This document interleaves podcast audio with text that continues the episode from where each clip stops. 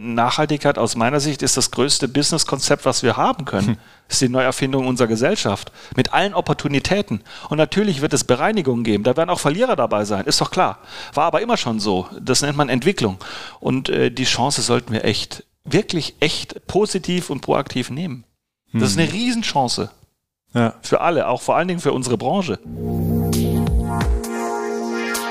Interact Insights der Business Podcast zu Immobilien, Architektur und Technologie.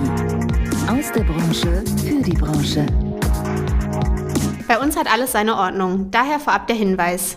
Gira, das sind die mit den Schaltern. Wenn es um Smart Home, Smart Building oder einfach um Schalter und Steckdosen geht, kommt ihr an Gira nicht vorbei. Egal ob im großen Bürogebäude, im kleinen Eigenheim oder Tiny House. Gira sorgt für effiziente und stylische Elektroinstallationen made in Germany. Wenn bei euch zu Hause auch die Lichter angehen sollen, schaut doch vorbei unter gira.de. Gira. Smart Home, Smart Building, Smart Life. Wer drei Jahre lang quer durch Europa reist und dabei immer die Augen in Sachen Nachhaltigkeit offen hält, der hat auf jeden Fall mehr als einen einzigen Podcast verdient. Und deshalb kommt jetzt der zweite Teil meines Gesprächs mit Simone Lakenbrink und Thomas Oebbeke, es geht um Nachhaltigkeit, es geht um Europa, es geht um Klimaaktivisten, die sich an der Straße festkleben, es geht um Unternehmenslenker und deren Verantwortung und ob sie der eigentlich gerecht werden. Es geht um Gewinnoptimierung, es geht um den Verzicht auf Konsum und es geht um Wohnraum, denn der ist auf dem Land auch in Zukunft üppig vorhanden, in der Stadt ganz im Gegenteil. Und wie bringt man das eigentlich zusammen? Also viele, viele Themen und es lohnt sich einzuschalten. Deshalb jetzt viel Spaß mit Simone Lakenbrink und Thomas Oebbeke. Weil am Ende äh, ist ja doch bei vielen, und ich meine, das, das sieht man ja auch in dem System, wie wir uns das gerade in der Immobilienwirtschaft machen. Da, natürlich gibt es ehrliche Bestrebungen, ja. aber am Ende, ja. wow, was kostet's, was bringt's? So. Ja, ist, also wir sind ja immer noch nicht aber da, das ist die falsche sagt, Frage. aus eigener Überzeugung. Also ich, ich bin das. jetzt bei Interboden und natürlich, ich bin jetzt Bauherr und äh, wir fokussieren natürlich immer die Kosten. Kosten, Kosten, Kosten. Und mit dem Kostenthema wird alles erschlagen. Und ich stelle immer Frage, liebe Leute, was sind denn die Reparaturkosten, wenn wir es nicht machen? Die sind doch viel höher. Also wenn wir die Assets da jetzt äh, einfach reinlaufen lassen, aus Kostengründen sie nicht äh, adäquat anfassen und an der letzten Meile sparen, das fällt uns doch dann in zehn Jahren oder in fünf Jahren oder äh, massiv auf die Beine. Also wir bauen doch jetzt schon äh, gestrandete Assets sozusagen. Mhm. Ja, so das ist doch eine, eine völlig falsche Betrachtung. Die ist auch wirtschaftlich nicht gesund. Ja, man muss das doch viel weiter betrachten. Und wenn man das vor dem Hintergrund äh, sieht, dann, dann, dann, dann sehen Investitionen eigentlich anders aus. Aber nochmal zum Thema, wie, ob wir hier mit äh, gewetzten Messern zurückkommen. Also es gibt eigentlich ein lachendes und ein weinendes Auge. Das Lachende ist, dass sich natürlich in der Zeit, wo wir weg haben, ja massiv äh, die Welt weitergedreht hat, im positiven Sinne. Was wir jetzt allein sehen, was für neue Online-Tools sind. Wir, als wir losfahren, gab es mal das da für mich noch nicht. Mhm. Ja, also äh, äh, Plattformen für gebaute Umwelt, äh, die, äh, die Gedanken sind da, die, die äh, da draußen, das, das sind die Steinbrüche der Zukunft. Äh, ähm, die ganzen Plattformen zu den Baustoffen, dass Baustoffe entwickelt worden, die werden die CO2, äh, ich sag mal, aufnehmen können. Das ist ja irre. Also da, da passiert unglaublich viel. Auch innerhalb äh, der Planer und natürlich uns jetzt äh, Projektentwickler mit eingenommen. Aber in Summe, es passiert wahrscheinlich nicht genügend, um, ich sag mal, in Form einer Schwarmintelligenz eine kritische Masse zu erzeugen, dass wir als Branche oder als Sektor äh, mit, dem meist, mit dem größten äh, CO2-Footprint wirklich äh, äh, signifikant was äh, ändern. Das ist eigentlich der Punkt. Also es müsste viel mehr Mies van der Rohe hat mal gesagt, äh, you don't need to invent new architecture on every Monday morning. Wir haben immer noch so die Mentalität, nach, äh, nach äh, diesen Leuchtturmprojekten zu schielen oder alles, alles, was jetzt super nachhaltig gemacht wurde, ist, ist, ist es was Besonderes. Nein, es müsste der Standard sein. Ja, es muss Masse werden, es muss ein Massenprodukt sein, es muss ganz massiv in, in, in die Breite getreten werden, auch in der Bildung. Und ja, das ist die Mission. Und deswegen sind wir auch zurück, um da mitzuhelfen. Und was so ein weiterer Punkt ist, also Frankfurt wird gefühlt grundsätzlich jeden Montag abgerissen. Nur gefühlt. Das müssen wir jetzt mal erklären. ja, das stimmt. Wie viele Bürogebäude sind abgerissen worden, weil die sich nicht rechnen und du packst da hochwertigen Hasenstall-Wohnungsbau hin? Ja. So, aber warum sind wir in die Städte gefahren, in die wir gefahren sind? Hm. Warum waren wir in Breslau? Warum waren wir in Split? Ja. Waren wir in Dubrovnik? Weil das Städte sind, die gewachsen sind, die Ewigkeiten bestanden haben. Und warum muss man heute Beton verteufeln? Lass doch den Beton, den es jetzt schon gibt, einfach stehen Mhm. und mach was damit. Abreißen. So, und ne, dann hast du auch eine gewisse Historie. Natürlich brauchst du keine neue Altstadt von, äh, von Münster oder von, von Frankfurt herstellen. Ne, das, das ist alles Retorte, zumindest in meiner Wahrnehmung. Aber wenn du das Alte belässt und dann damit umgehen kannst, und ich glaube, wir haben alle Instrumente dafür, alles Mögliche daraus zu machen, tu es. Ich glaube, es gibt, äh, der Punkt ist, äh, im Moment ist ja jetzt so ein Trend, äh, überall hört man Ökobilanz hier und Lebenszykluskosten da und alles ist dann in solche mathematischen Konstrukte gepackt, was weiß ich, Betrachtungshorizonte von 50 Jahren. Aber wenn man sich mal gewahr macht, was Stein kann, also der Lebenszyklus von Stein ist äh, weit größer wie nur 50 Jahre, weil sich das jetzt irgendwelche äh, gelehrte Herrschaften da ausgedacht haben. Oder Beton kann natürlich auch mehr und länger oder Stahl, wenn man es äh, pflegt. Das heißt, und wenn sie einmal mal äh, entstanden sind, sind sie ja da. Da kannst du an dem Embodied Carbon Footprint auch nichts mehr machen. Der ist, der ist entstanden. Aber er ist da. So, ähm, vielleicht äh, tät auch mal eine vielschichtige Be- Betrachtung in, in einer anderen Gliederungstiefe uns allen im, im, im Bauwesen gut, um zu entscheiden, wie langfristig und dauerhaft man mit Materialien wirklich umgeht, nämlich das, was sie in sich tragen, was ihr Charakter ist, ja, äh, bevor man sie mit Gewalt, äh, weil es irgendwelche Zertifikate oder sonstige Regularien fordern, äh, in irgendwelche Stoffkreisläufe zurückdellert, um sie erneut zu erstellen. Also auch solche Ansätze äh, sind denkbar und die haben wir natürlich auch im Ausland äh, dann an verschiedenen Stellen kennenlernen dürfen. Genau, also neben dem ganzen Brutalism, den wir gesehen haben, insbesondere auf dem Westbalkan, war halt tatsächlich ähm, Mater Materna eine Stadt, ähm, die sogar ähm, europäische Kultur hat. Ja, vor ein paar Jahren, ja, in Italien. Eine der ältesten Städte der Welt, ähm, die in den 50er Jahren total verteufelt war und dann Die Höhlenstadt meinst du? Genau, und jetzt nehmen wir das S und dann mit bestimmten Mitteln, Marketing natürlich, aber nichtsdestotrotz, da muss ja irgendwas gewesen sein, damit man das wieder hervorhebt, ähm, zum Leben erweckt wurde. Also die bestehende äh, Stadt Ja, ja. und so, wie sie auch war. blüht wieder auf, Mhm. ist Genau. aufgeblüht. Oder auch zum Thema, ja, äh, wenn wir jetzt hier über, über äh, ich sag mal, verkehrsfreie Städte äh, sprechen, das geht doch in Deutschland alles gar nicht, weißt du, da kann ich sagen, dann fahren wir nach Oslo. Ja, Oslo hat 650.000 Einwohner, das ist der Kernbereich Frankfurt am Mainz. Gleiche Größe, eins zu eins. Gut, die haben vor 20 Jahren schon angefangen äh, und äh, der, der norwegische Staat hat massiv Elektromobilität gefördert, deswegen fa- fahren da nur Teslas rum, ja. Äh, war auch ganz witzig zu sehen. Aber äh, der ihr Verkehr ist elektrifiziert, die haben grünen Sto Strom aus ihren äh, Fjorden und aus ihren äh, Wasserkraftanlagen und sie haben die Hälfte der Straßenfläche Oslos zu Radwegen umgebaut und alle sind glücklich und alle finden es gut. Also ich habe unsere Kollegen dort, Architekten dort, die finden es total gut. Die gucken uns an, wie ihr habt zwei Autos, wir haben eigentlich nur noch eins und meistens haben wir sogar eins, äh, was ich sag mal für, für eine ganze äh, kleine Community Ja. herhält äh, mit so einem Sharing-Modell. Also das geht alles. Also auch da wieder der Blick rüber äh, zu den europäischen Nachbarn. Jetzt kann man ja Skandinavien mal wieder. Ja, aber, es sind ja nicht nur die. Ne? Es sind ja nicht also nur es, die. es gibt auch Das belgische. Städte, was ist es, Ja, Brügge ja. oder, oder Ja. Ge- Genk, glaube ich, die auch komplett autofrei äh, gemacht haben. Ja. Aber wie du gesagt hast, da sind halt auch viele, die sich schon früher auf den Weg gemacht haben, Ja. als wir das getan haben. Ne? Beispiel äh, CO2-Preis Schweden. Also wenn wir hier noch äh, lustig über 25 Euro aktuell und dann 2025 65 Euro nachdenken oder 55, 65 Euro. Aktuell der äh, äh, CO2-Preis Schweden liegt bei 118 Euro. Und wenn wir weiter nicht Gas geben, wird der regulatorische Druck natürlich zunehmen. Was macht man? Man hebt den Preis an, um noch mehr Druck reinzugeben. Also man kann jetzt schon heute äh, über CO2-Footprints oder Einpreisungen, ich sag mal dreistellig, wenn nicht vierstellig nachdenken. So, das sind die einzigen Mittel, die wir haben, um Speed offensichtlich reinzubringen, weil wenn es ans Geld geht über CO2-Besteuerung, dann tut sich vielleicht auch was in den, ja, in der Baukultur, dass wir idealerweise zumindest für den Betrieb CO2-freie äh, äh, äh, Gebäude in Masse erstellen. Bitte nicht mehr als Leuchttürme, sondern in Masse. In, mhm. auf Quartiersebene. Auch diese ganze Förderlandschaft, ich finde es ja toll, dass da ganz viel Geld ausgegeben wird, auch wenn ich sag mal die Erlangung der Förderfähigkeit ein bisschen äh, aus meiner Sicht überinstrumentalisiert ist, indem man aufwendige Zertifikate macht. Aber gut, es gibt sie, aber auf Einzelasset-Basis.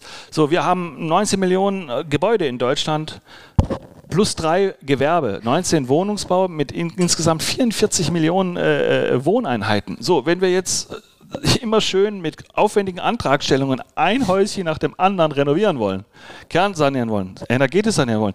Ja, ich frage euch, wie lange wir denn da brauchen wollen. Also dann rede ich erst von der Mitte des übernächsten Jahrhunderts, dass wir da durch sind. Also wir brauchen Leverage-Ansätze, Quartiersansätze, wir brauchen Partnerschaftsmodelle, wo neue Projekte, äh, ich sag mal, die Versorgung ganzer alter Stadtteile vielleicht mitnehmen, durch eine Überkapazität an Energieversorgung und so weiter und so fort. Und das Schöne daran ist, alles technisch möglich. Längst mhm. da. Also ich rede hier nicht von Rocket Science, da, ne? ja. sondern ich rede von dem Einsatz von State-of-the-Art Technology, die wir überall haben. Sie muss nur umgesetzt werden. Und das Interessante an unserer Gesellschaft ist ja, wir sind reich. Wir sind gesättigt. Oh ja. Gut, hier sitzt jetzt keiner mit total dicken Bauch, aber. Vielen Dank, ja. das nehme ich mal für mich, ja. Wir tun nichts. Wir haben das Geld. Wir müssen nichts machen. Wir wissen, was wir tun müssten, aber wir tun es nicht. Mhm.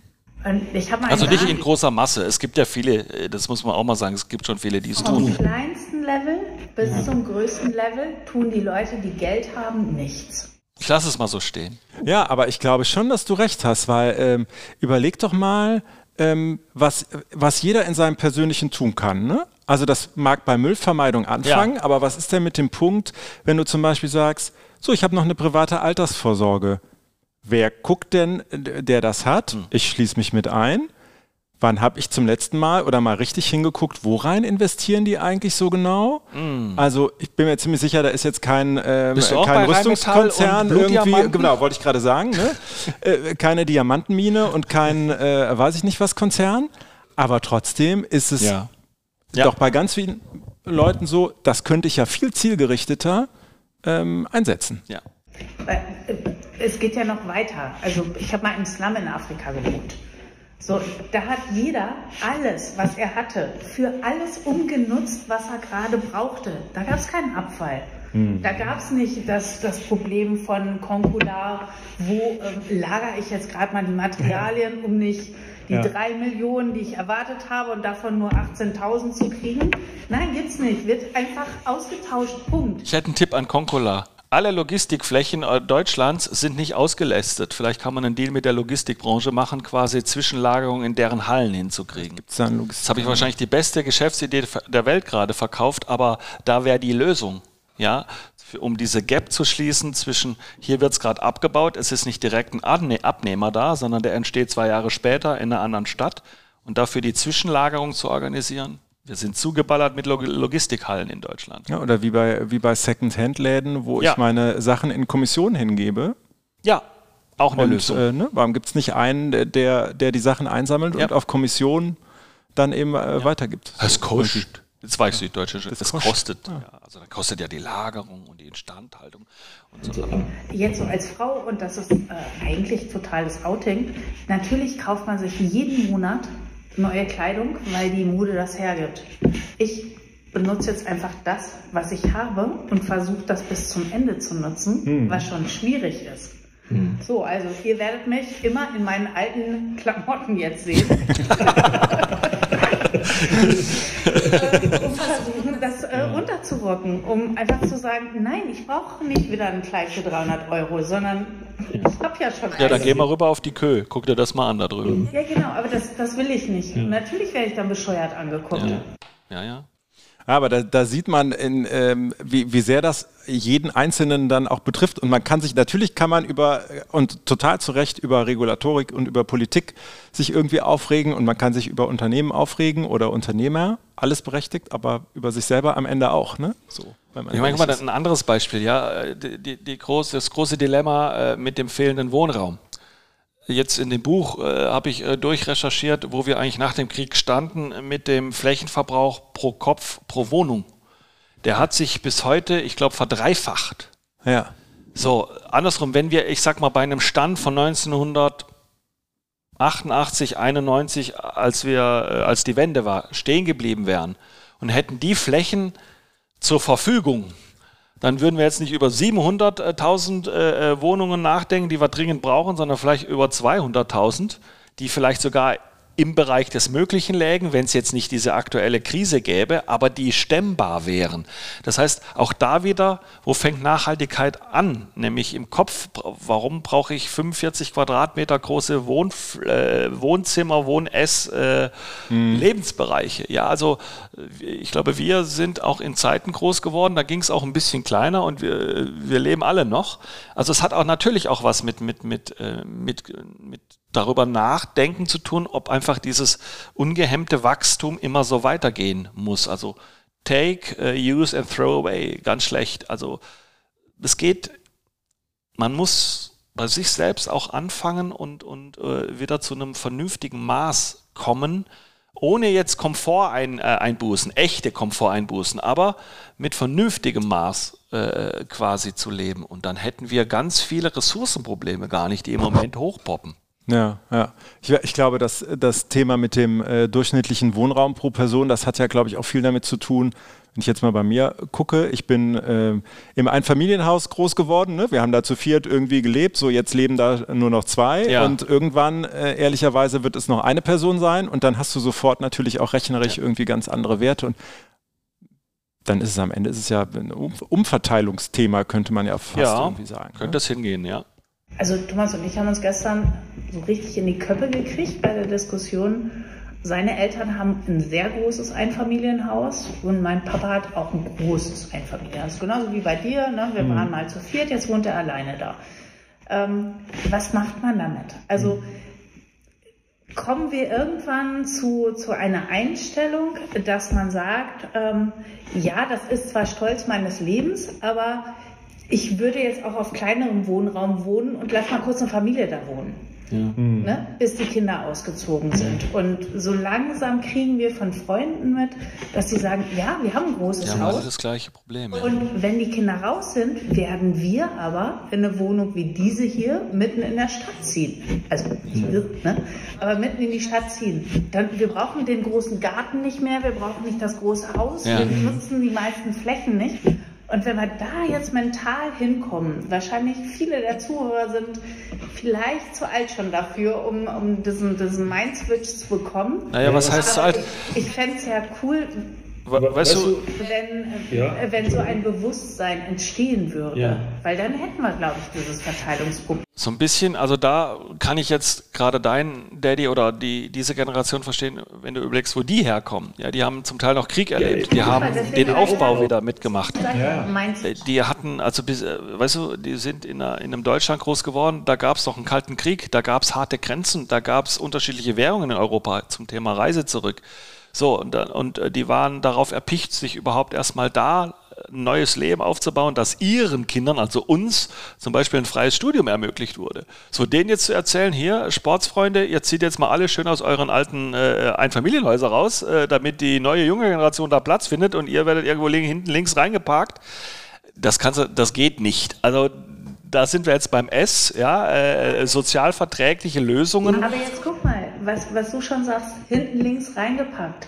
Das heißt doch gar nicht, dass, das ist doch die, Realität. dass die hinten links reingepackt werden müssen. Also wenn man ein lukratives Angebot für alte Menschen schaffen würde, ja. Dann wäre es doch vielleicht ja, oder ja, ja, ja, Weil das ja gerade eigentlich, also der, ich komme wieder auf, auf meine Eltern irgendwie zurück, gerade im Alter ja oft dann auch ähm, gerade sinnvoll wäre. Ne? Also die sind im ländlichen Raum äh, bin ich aufgewachsen, ja. die leben da. Ja. In der, in der Vulkaneifel, da ist, da fährt einmal am Tag ein Bus in die nächste Stadt. That's it. Und der fährt morgens um halb sieben, weil da die Schulkinder mitfahren. Ja. So, das heißt, die sitzen jetzt in diesem Haus, wo sie eigentlich von der Mobilität her, sie können Gott sei Dank noch Auto fahren und sind sehr fit, aber auch das wird sich irgendwann ja vielleicht mal ändern. So, und dann sitzen sie halt da in der Eifel. Jetzt haben die natürlich diesen Punkt, die haben selber ähm, lange Jahre gesagt, so, ach ja, wir verkaufen das Haus vielleicht auch irgendwann mal. Ich glaube, die hätten das wirklich gemacht. Die sind da so offen im Kopf, sage ich mal, auch wenn sie es wirklich mit eigenen Händen gebaut haben.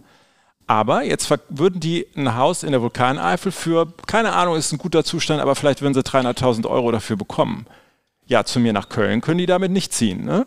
So, äh, da, dann ist es schon schwierig. Und so, soziales Umfeld aufgeben äh, fällt natürlich vielen auch schwer. Also dieses Pass, passende Angebot für die Leute musst du ja dann auch ähm, erstmal irgendwie haben. Weil an sich wäre es natürlich gerade im Alter super, nicht irgendwie so isoliert in einer Einfamilienhaussiedlung, sondern mittendrin, wo du dich auch mit eingeschränkter Mobilität noch am Leben teilhaben kannst. Am Ende geht es ja um Teilhabe auch. Ähm. Dafür sind die Angebote tatsächlich zu wenig. Mhm. Wir haben zum Glück einen Projektentwickler bei uns in der Region, wo ich Papa abschieben kann. Das ist jetzt so das ganze böse gemeint. Aha, doch hinten links. nee, also es ist genau neben unserem Haus. Und in unserem Ort gibt es halt den Apotheker, den Zahnarzt, ja, den nächstes Problem. Ne? Ja. Also da ist eine intakte Infrastruktur. Ja. Ich muss nicht einen Berg rauf, nicht einen Berg runter, aber Projekte sind gestoppt worden, weil sie sich offensichtlich nicht mehr rechnen. So, und dann sind wir wieder in unserer Branche. Man denkt, okay, wie wird da meine Zukunft aussehen, wenn ich mich nicht mehr bewegen kann? Dass irgendwer sagt, Entschuldigung, ich habe gerade kein Geld als, äh, weiß nicht, als Interboden da irgendwie Wohnungsbau äh, zu äh, schaffen, dann, dann stehst du doch fassungslos davor. Also die Einforderung gibt es im Moment noch nicht so richtig. Ich bin gespannt, wie es wird, wenn, wenn wir halt cooler werden und sagen, aber ich will das jetzt haben. Mhm. Meine, machen sie was oder machen sie nichts? Das ist so ein Punkt, vielleicht nochmal generell auf die Reise zurück betrachtet, was uns auffiel. Da, wo wirklich positive Entwicklungen waren. Egal jetzt in welchem Feld, ob das so diese, diese, diese, diese Tauschbörse da war oder eben jetzt hier die äh, autofreie Stadt äh, in Norwegen. Am Ende, und das ist für uns eigentlich, für mich jetzt ganz wichtig geworden, ist der wichtigste Buchstabe in diesem neuen Modewort ESG eben das G. Es geht um Verantwortung. Governance ist Unternehmerverantwortung und das haben sie auch ganz gewusst so gewählt, diesen Begriff, weil ähm, am Ende sind wir eine Gesellschaft, die durch politische Elite und durch Wirtschaftskapitäne äh, organisiert und geführt wird. Und die haben Verantwortung. Und die Verantwortung kann nicht sein, weiter jetzt mal Krisen außen vor gelassen, wo es ums Überleben geht, aber in guten Zeiten hemmungslose Gewinnoptimierung zu betreiben. Man kann ja auch mal, äh, also man, man hört von einem Dieselskandal und im gleichen Atemzug hört man von Milliardengewinnen von VW. Das ist seltsam. Und dann mhm. hört man wieder, ja, aber das ist ja ein Eckpfeiler unserer Gesellschaft. Ohne unsere Autoindustrie sind wir im Eimer. Also, damit will ich sagen, eine echte Veränderung muss top-down passieren und dann von bottom-up getragen werden. Aber wenn die Köpfe das schon nicht wollen, weil sie weiterhin anderen Interessen folgen, ihren Komfort, aus ihren Komfortzonen nicht raus wollen, ist ja ein Change-Prozess, dann werden wir Schwierigkeiten haben. Und das war die Erkenntnis von uns. Wir sind jetzt keine Wirtschaftskapitäne, aber wir sind vielleicht äh, die, die jetzt versuchen, immer zu schubsen und zu mahnen und zu treten und weiter zu, zu schieben. Und genau das ist eigentlich der Grund, warum wir zurückgekommen sind und nicht im Bus geblieben sind, sondern haben irgendwo Anker geworfen, in dem Fall hier in Düsseldorf, um genau jetzt, wo sich der Wind gedreht haben, diesen Rückenwind mitzunehmen und versuchen weiterzuschieben. Ja, einfach einfach zu schieben, da wo wir können, an den Stellen, wo wir sitzen. Ja? Mhm. Und da sind wir wahrscheinlich dann ein kleines Rädchen von vielen positiven Kräften bei uns in der Gesellschaft und auch in unserer Branche, die das tun. Aber äh, ich bleibe dabei, das Entscheidende kommt aus der Unternehmensverantwortung und aus dieser unsäglichen äh, kapitalisierten Denkweise heraus. Ja, das ist, das ist ein wirklich, das ist schon fast ein philosophisches Problem. Und äh, äh, ähm, da muss sich was ändern. Ja? Ich glaube, jeder Konzern hat ja übrigens auch die Corona-Zeit äh, gezeigt, kann prima jahrelang mit Nullrunden fahren. Ja? Warum immer 10% Gewinnziele? Warum? Für was? Ja, wo geht das Geld hin?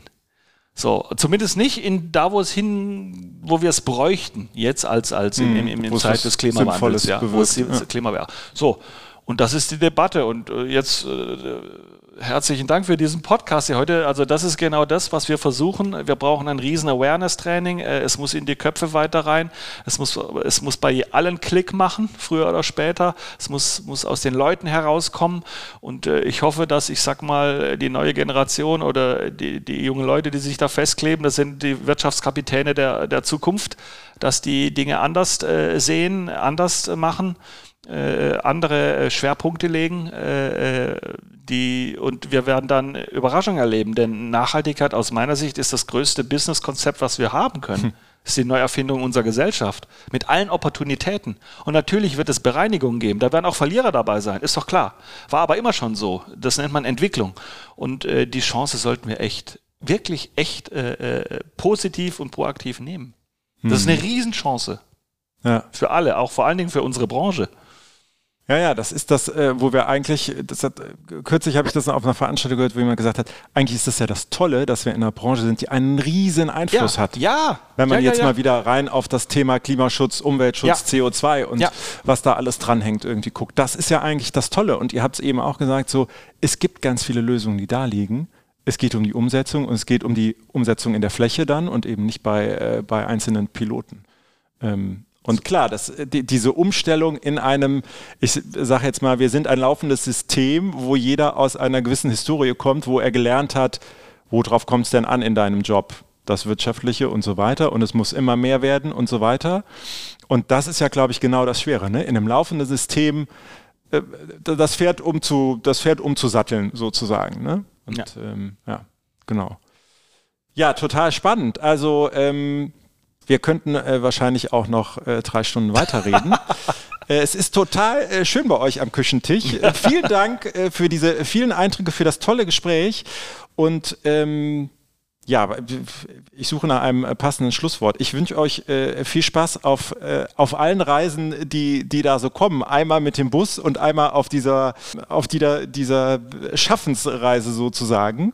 Und ich bin mir ziemlich sicher, dass wir das einfach nochmal noch mal wiederholen und immer mal wieder updaten vielleicht. Ja. Ähm, es, gibt, es, es wird genug Gesprächsstoff geben, weil sich hoffentlich ganz viel äh, ändern wird. Deshalb vielen Dank. Ja, wir bedanken uns, Dank, dass wir diese Bühne bekommen dürfen. Und äh, wer weiß, vielleicht machen wir das beim nächsten Mal. Wir treffen uns mit den, äh, mit den äh, Mobilen, äh, die wir so haben, irgendwo. Dann machen wir das mal auf dem Campingplatz. Dann wird ja. dabei gegrillt. Dann machen wir das so. Dann sind wir da im Mobil unterwegs. genau. So, und vielleicht als Schlusswort könnten wir uns fragen, was kann die Welt für uns tun? Weil am Ende wird die uns überleben. Ja, stimmt. Stimmt, der ist es völlig wurscht, wie wir hier rumhampeln. Ja. Das ist völlig korrekt. Das hat, er hat doch, äh, äh, Professor Schellenhuber hat doch äh, dem letzten auch irgendwo gesagt, die, selbst beim CO2 sieht man ja jetzt schon, die Natur macht ja was damit. Ja. Ja. Die hat am Ende nicht das Problem damit, wir haben das Problem. Ja. Ne? Ja. Ja. Und deswegen genau. die Frage, was kann die Welt für uns tun? Ja, perfekt, vielen Dank. Danke dir. Danke dir. Ja, das soll es gewesen sein für heute. Vielen Dank fürs Zuhören bei Ihnen da draußen. Und für alle, die noch mehr zu unserer Interact-Community für Entscheiderinnen und Macher aus Architektur und Immobilienwirtschaft erfahren möchten, die surfen jetzt am besten gleich auf www.interact.network. Da können Sie sich zum Beispiel alle Podcast-Folgen nochmal anhören. Ähm, Sie können sich über unsere Veranstaltungen informieren und natürlich auch über den Rotonda Business Club. Vielen Dank fürs Zuhören, bleiben Sie gesund und hören Sie nächsten Freitag wieder rein. Ihr Markus Gerhards. Interact Insights, der Business Podcast zu Immobilien, Architektur und Technologie. Aus der Branche für die Branche.